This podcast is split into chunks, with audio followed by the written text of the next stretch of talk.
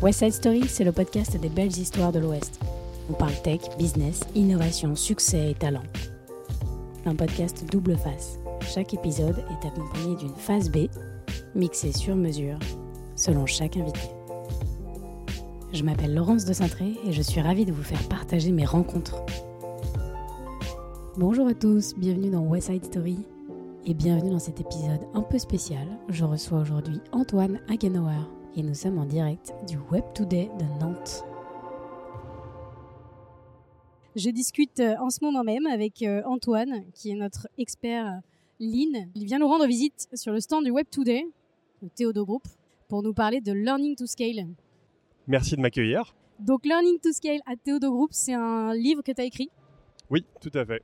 Comment elle a émergé cette idée C'est un livre que j'ai coécrit, pour être précis, avec deux personnes, Catherine Chabiron et Régis Medina qui sont euh, d'éminents experts du lean en France. Euh, Catherine Chabiron, qui a une longue carrière dans le lean dans l'industrie. Et Régis Medina, qui est un peu le, gourou, le pape du euh, lean dans la tech aujourd'hui en France. qui m'ont fait l'honneur de me proposer de coécrire ce livre avec eux. L'histoire de départ de ce livre, elle est assez assez complexe en fait, montre les liens complexes et riches qu'on a euh, chacun avec cette société. Euh, Catherine, présidente de l'Institut Lean France à l'époque, est venue voir euh, en 2021, il me semble, ce qui se passait dans cette boîte si particulière dont on lui rabattait les oreilles depuis, depuis des années. Je suis ravi de l'entendre. Régis accompagne la croissance du groupe Théodo depuis 2014 ou 2015. c'est là que j'ai fait sa connaissance puisque j'étais moi-même euh, employé de Théodo à l'époque, euh, que j'ai quitté en 2016, avec qui j'ai gardé des relations. Et donc, euh, c'est ces trois histoires un peu différentes qui se sont réunies dans ce livre et qui apportent trois facettes de notre lecture de la croissance et de l'aventure extraordinaire qui est le groupe Théodo. Régis Medina, du coup, tu l'avais rencontré déjà à l'époque où tu étais chez Théodo? Oui, tout à fait. Régis était coach, mentor, le représentant du Lean euh, chez Théodo. Il venait euh, régulièrement voir euh, Benoît et un petit nombre de personnes dont je faisais partie. Benoît étant un des deux cofondateurs du, ouais, exactement. et donc moi, pendant un an, un an et demi, j'ai pu le voir une fois tous les, toutes les six semaines, il me semble, parler de mon quotidien, parler de choses très concrètes. au début, je pensais que ce type était un extraterrestre et je me demandais ce qu'il faisait là et comment il gagnait sa vie. Et puis au bout d'un moment, je me suis aperçu que en peu de mots et euh, en sachant où me faire poser le regard, euh, il me permettait de, euh, de développer une puissance de travail que je n'imaginais pas possible. Waouh, comme un, tour de magie. quasiment. C'est en tout cas, c'est ça allait à l'encontre de beaucoup d'idées que j'avais à l'époque sur ce qu'était le travail et ce qu'était le management. Et pour la petite histoire, euh, c'est avec lui que euh, on a fait euh, un, ce qu'on appelle dans le jargon un kaizen, donc un apprentissage. C'est là qu'on va commencer à parler japonais. Exactement. toujours un petit, un petit peu de jargon pour avoir l'air savant, mais un apprentissage qu'on a tiré de ma pratique pour l'organisation. À l'époque, j'avais un rôle de sales, donc de euh, de vendeur, euh, de commercial plus exactement. Chez Théodo. chez Théodo notamment. On était une petite société, donc on faisait plein de choses. je faisais de la vente et pendant des années, j'ai été très mauvais en vente. très mauvais, ça veut dire que je déployais des efforts considérables pour des, résultats faméliques. Et puis, à un moment donné, j'ai commencé à réussir, sans très bien savoir pourquoi. et le travail que j'ai fait avec Régis m'a permis, en analysant ce que j'avais fait, euh, sur un petit nombre d'exemples, de, comprendre ce que je faisais bien et de passer d'une situation où je signais euh, un contrat sur 20 à une situation où j'en signais 19 sur 20. Alors attends, parce euh, que donc ça... de très mauvais élève à très bon élève. Très bon élève. Incroyable. Je pense que tout le monde voudrait connaître ta recette. C'est quoi la recette alors? Ah, T'es en train de me dire qu'il y a une recette a priori. Alors oui, la recette, c'est l'apprentissage conscient. L'apprentissage conscient. C'est savoir ce qu'on est en train d'apprendre et en tirer les conséquences. Ça paraît un petit peu, ça paraît un petit peu vague dit comme ça. Ouais. c'est pas un truc, il n'y a pas d'astuce. c'est du travail, c'est difficile. Mais la vérité est dans est dans l'apprentissage personnel qui permet de comprendre ce qu'on fait bien, de comprendre quel est le bon geste, euh, de comprendre où sont les erreurs et euh, de chercher ensuite à bâtir l'organisation, c'est-à-dire les relations avec les autres individus, sur les bases de ce qu'on sait fonctionner. Ok.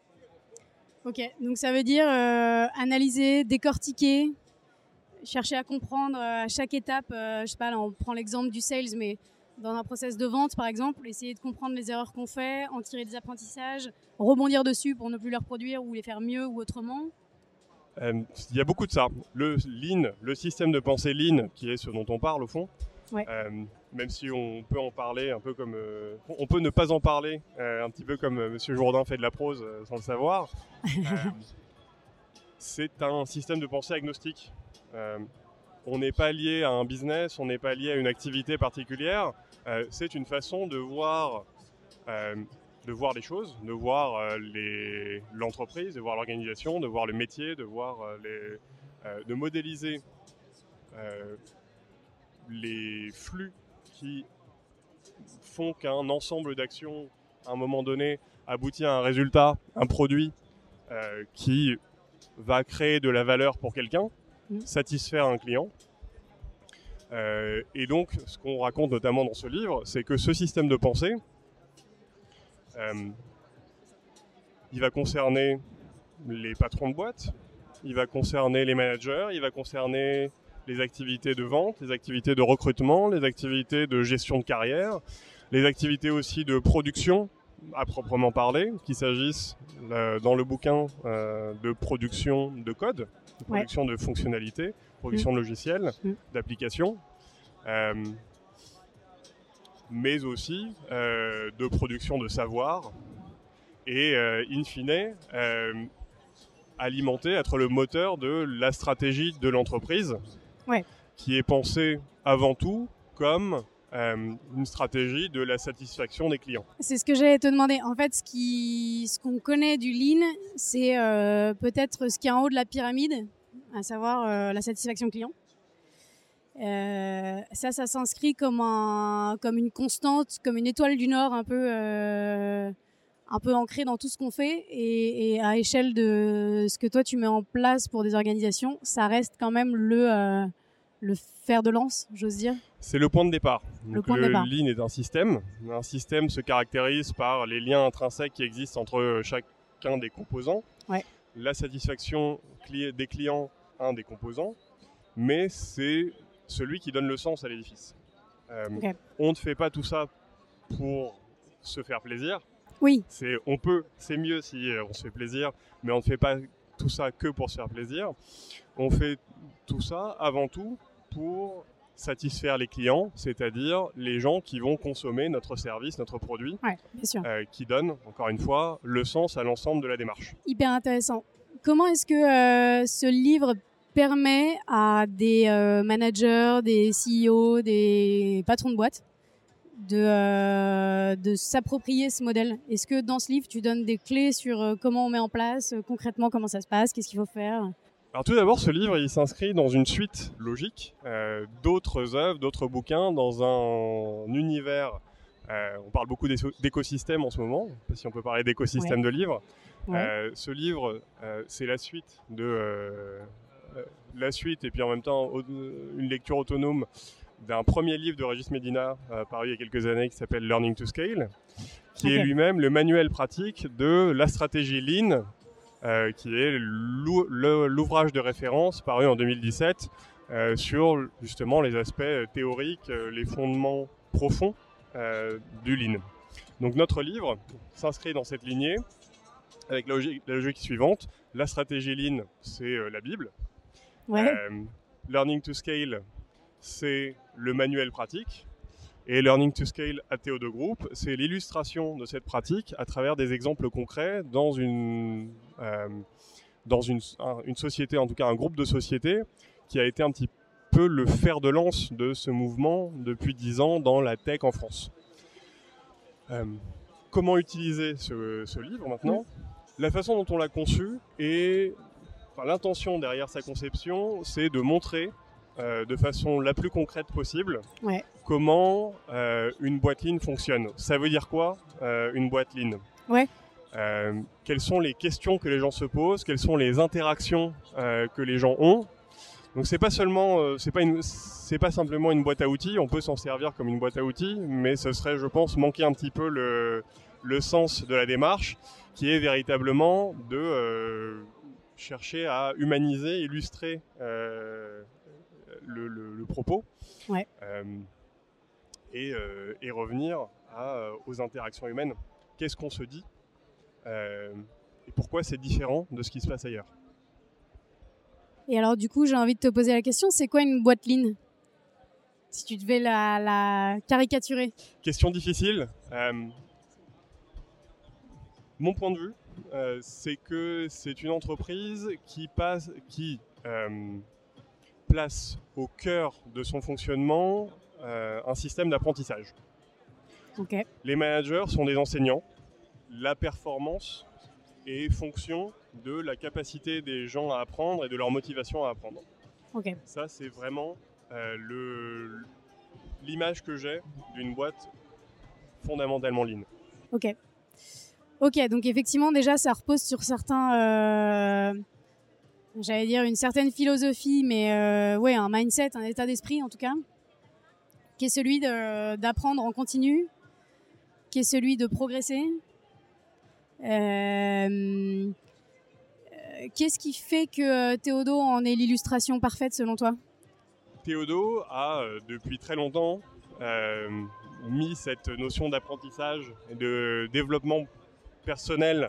J'ai un peu du mal avec cette notion, mais très, très, littéralement, c'est ce dont il s'agit. Le développement des personnes pour qu'elles s'épanouissent intellectuellement, pour qu'elles deviennent très fortes à leur métier, à faire leur métier qui fait la valeur euh, de l'organisation. Dans un métier comme celui de Théodo, qui est euh, celui de la construction logicielle, construction d'applications, euh, d'un service à un niveau relativement complexe, mm. ce qui fait la valeur de l'entreprise, c'est les compétences des individus et leur capacité à travailler ensemble. Et ce sont ces deux volets-là que euh, le lean va permettre de développer. Est-ce que euh, dans ce livre, on va trouver euh, des exemples super concrets de commencer dans le quotidien d'une boîte de manière à ce qu'un dirigeant d'un groupe qui se projette sur du lean puisse un peu prendre du takeaway dans ce, dans ce bouquin en se disant bah voilà ça c'est un petit truc je peux commencer par là euh, ma, question est un peu double, mais ça c'est un peu le premier point.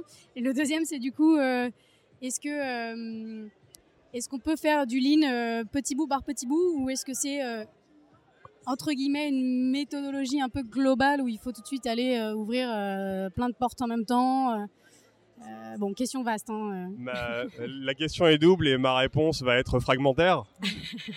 ouais, ça me va. le, chaque chapitre est organisé de la façon suivante. Une petite introduction pour dire voilà ce que vous allez découvrir dans ce chapitre. Un développement qu'on appelle Gemba, euh, c'est le récit d'une visite de terrain euh, racontée à la première personne par Catherine Chabiron, l'une des co-auteurs donc. Trop bien, hyper intéressant. Euh, qui raconte ce qu'elle voit, qui relate les échanges qu'elle a ou auxquels elle assiste entre les différentes personnes qui sont autour d'elle sur la base d'un thème, le thème du euh, trouver le, product market fit, euh, recruter, euh, suivre la progression des individus, rester au, sur la brèche technique, sur la, prendre les différentes vagues techniques et dans un métier, dans des métiers pardon, où les innovations sont constantes, mm. où on est très vite obsolète et où le niveau, où l'excellence euh, doit être très rapidement atteinte euh, pour euh, rester un acteur de marché sérieux. troisième partie de chaque chapitre, c'est un débrief très axé sur euh, la vision lean, l'analyse lean de ce qu'on vient de raconter. Euh, un décryptage de euh, comment le lean est présent, sous-jacent, non dit dans les échanges entre les individus. Chaque chapitre se termine par une réponse à ta seconde question. comment faire ça chez vous? Oui, parce que c'est ça qu'on a envie commencer à faire ça chez vous? Et en réalité, la réponse est souvent la même. Lancez-vous. Euh, commencez, plongez dedans. Et la meilleure façon de plonger dedans, c'est d'aller sur le terrain, c'est-à-dire là où les choses se passent vraiment, sur le Gemba. Encore une fois, le, jargon euh, revient assez vite. Justement, je me permets une parenthèse. Tu peux nous dire ce que c'est un Gemba Le Gemba, c'est le lieu où les choses se passent. littéralement. Euh, donc, ça va être euh, concrètement, euh, concrètement un conseil qu'on donne, qui est le conseil que donne un peu chaque praticien, chaque, chaque sensei lean à un dirigeant, un manager, quelqu'un qui veut commencer à découvrir le lean, c'est va voir le service client, prends les plaintes des clients. On ne peut pas plus être sur les terrains que ça. Immersion terrain. c'est une stratégie de la satisfaction client euh, qui invite les gens à aller sur le terrain. Au service client, euh, les gens qui gueulent sont les premiers, euh, les premiers appâts, quoi. Les, premiers, les premières pièces à aller analyser. Ok, d'accord. Aller faire cet exercice pour un patron de boîte, pour un manager, c'est souvent assez contre-intuitif. C'est pour certains un lointain souvenir de leur début dont euh, ils se sont naturellement détachés parce que euh, un patron de boîte qui grandit a forcément plein de trucs à faire. À un moment d'autres euh, choses à faire que voilà plein de sujets, plein de sujets à traiter et à construire un édifice pour ne plus avoir à s'en occuper. Et ce qu'on dit, c'est désagréable à entendre, c'est que c'est une erreur. Que ça reste son rôle. pour savoir ce qui se passe vraiment, on peut se baser sur des tas de choses. On peut avoir des rapports et des discussions, etc. Mais à un moment donné, il faut aller voir de ses propres yeux, euh, toucher, le, toucher la matière brute et voir ce qui se passe. Euh, le Être euh, message, proche de la réalité, quoi. Avoir la possibilité de faire face à la réalité, effectivement. Ça veut certainement pas dire qu'il faut tout faire soi-même. Ça veut certainement pas dire qu'il faut euh, micromanager les individus au sens de faire à leur place, leur donner des ordres, etc. Ce qu'on dit, c'est commencer par aller voir et ensuite euh, vous saurez prendre de meilleures décisions. Ok, ouais, ouais, non, mais hyper intéressant. C'est vrai que c'est spontanément quelque chose qui peut paraître un peu lointain des dirigeants euh, de, grosses boîtes, et alors qu'en effet, c'est c'est clé. de grosses boîtes, de petites boîtes aussi. C'est euh, un, euh, c'est un exercice qu'on qu'on arrête euh, assez rapidement de faire.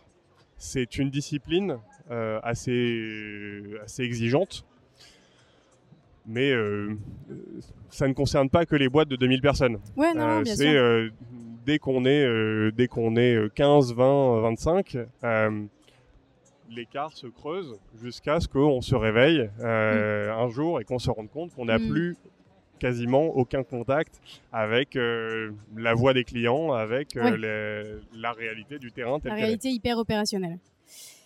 Est-ce que, du coup, au-delà de, de, ce livre, tu es en mesure aujourd'hui d'accompagner ce genre d'initiative chez des groupes qui auraient envie de s'y mettre et qui savent pas trop par où prendre le sujet?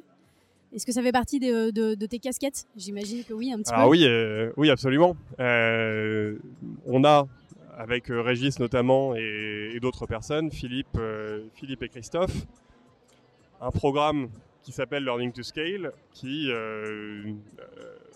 consiste à introduire la pratique du Lean chez des dirigeants, chez des managers, pour accélérer leur compréhension de ces enjeux, d'une part. D'autre part, à titre individuel, euh, chacun de nous, et moi y compris, accompagnons des dirigeants, des managers euh, dans des entreprises aux enjeux comparables, c'est-à-dire euh, des entreprises en croissance, voire en forte croissance, avec souvent une dimension tech dans ces pratiques-là.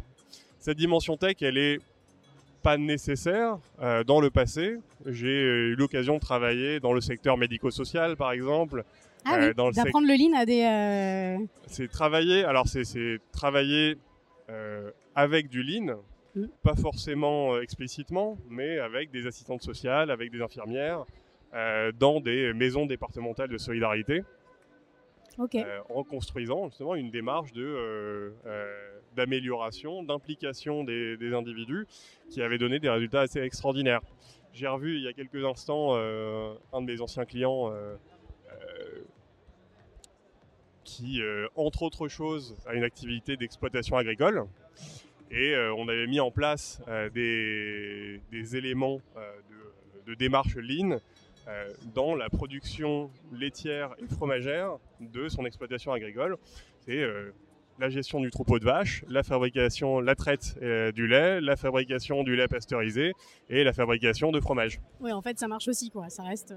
Oui, c'est encore une fois, c'est un, un, système de pensée qui est agnostique. c'est en ça que c'est agnostique. Ouais. Exactement, c'est une façon de voir le travail, de voir les relations interpersonnelles euh, et les organisations qui euh, peut fonctionner absolument partout. Hyper intéressant. Est-ce que euh, qu'est-ce qu'on retient par exemple comme comme bénéfice de cette de cette mise en place dans des dans des organisations? C'est quoi les premiers trucs où on te dit ah mais en fait moi ça m'a aidé à trois petits points. C'est quoi les trois petits points?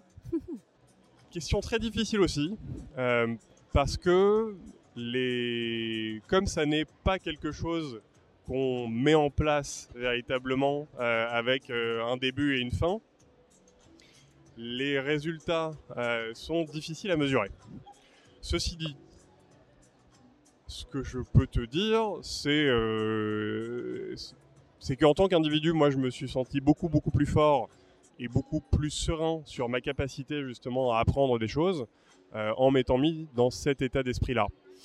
Je prends l'exemple de Théodo aussi. Euh, Théodo, c'est une société qui, euh, dans ses premières années, a connu le destin de toutes les sociétés comparables, les mêmes difficultés et un train de croissance assez léger et qui, à partir du moment où euh, euh, la société et ses dirigeants, en réalité, se sont mis euh, dans cet état d'esprit, dans ces façons de faire, à regarder ce que le Lean leur, leur apportait, leur, les invitait à regarder, la croissance a été stratosphérique.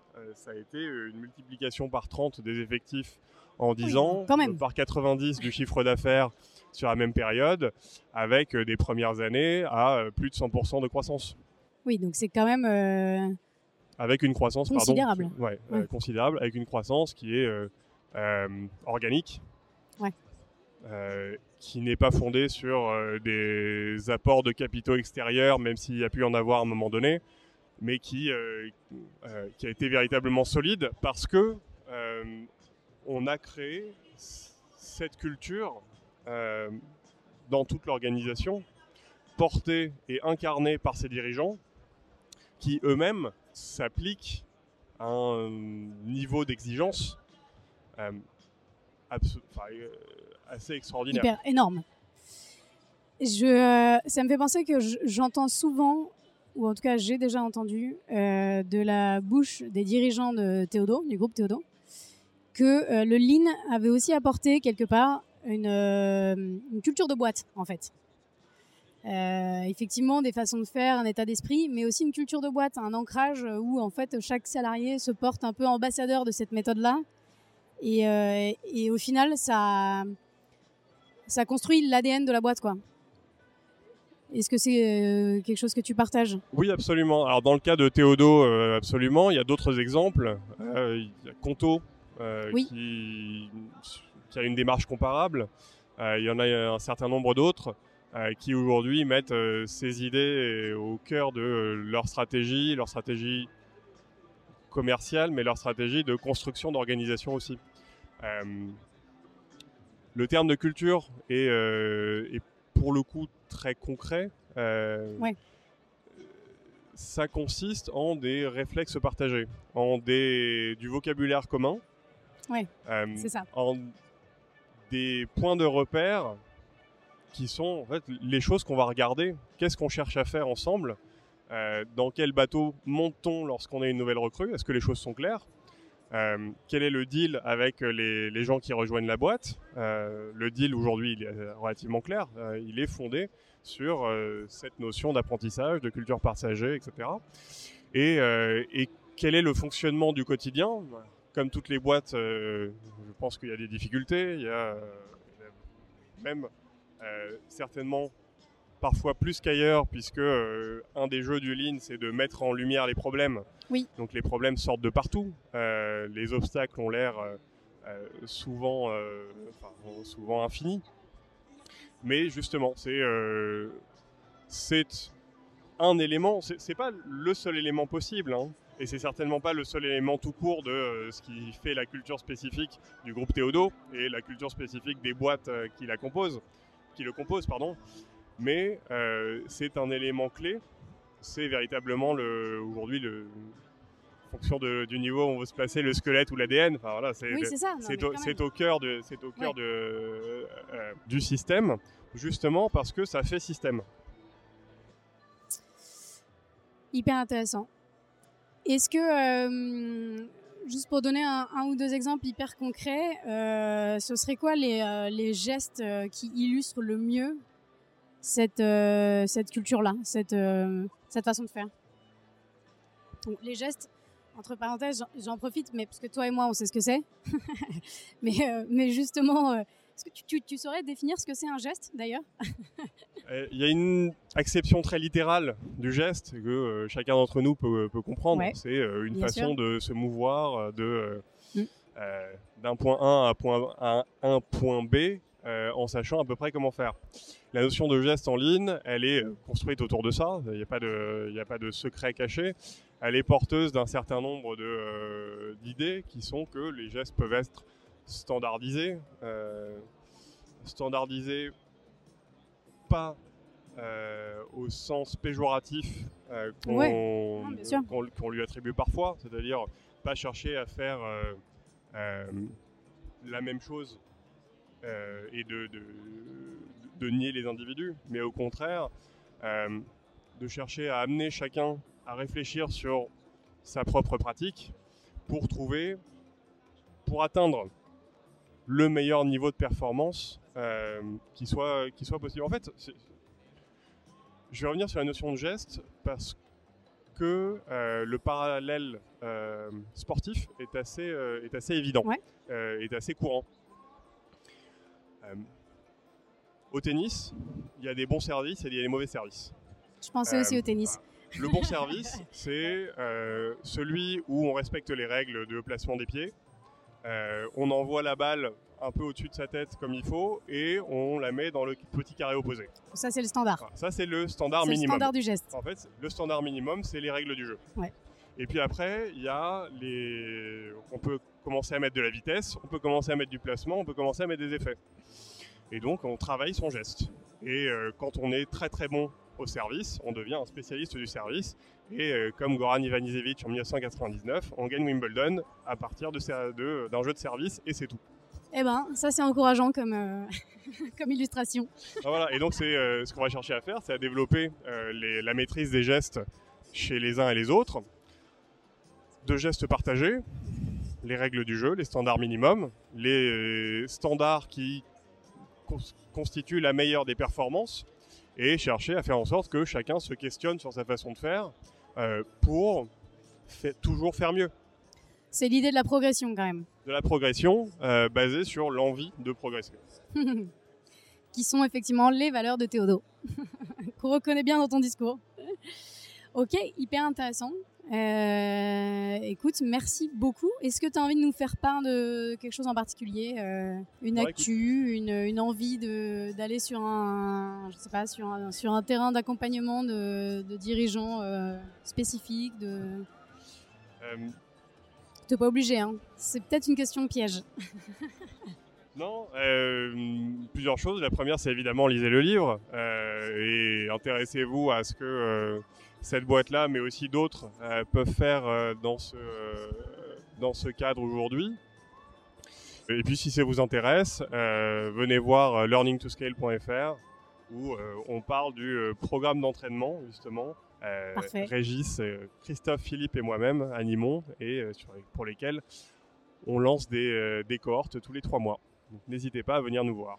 Génial, trop bien. C'est exactement ça qu'on voulait entendre pour pouvoir euh, te euh, contacter à la suite de, de ce premier échange en tout cas. Merci beaucoup. Merci. C'était super intéressant et à bientôt. À bientôt.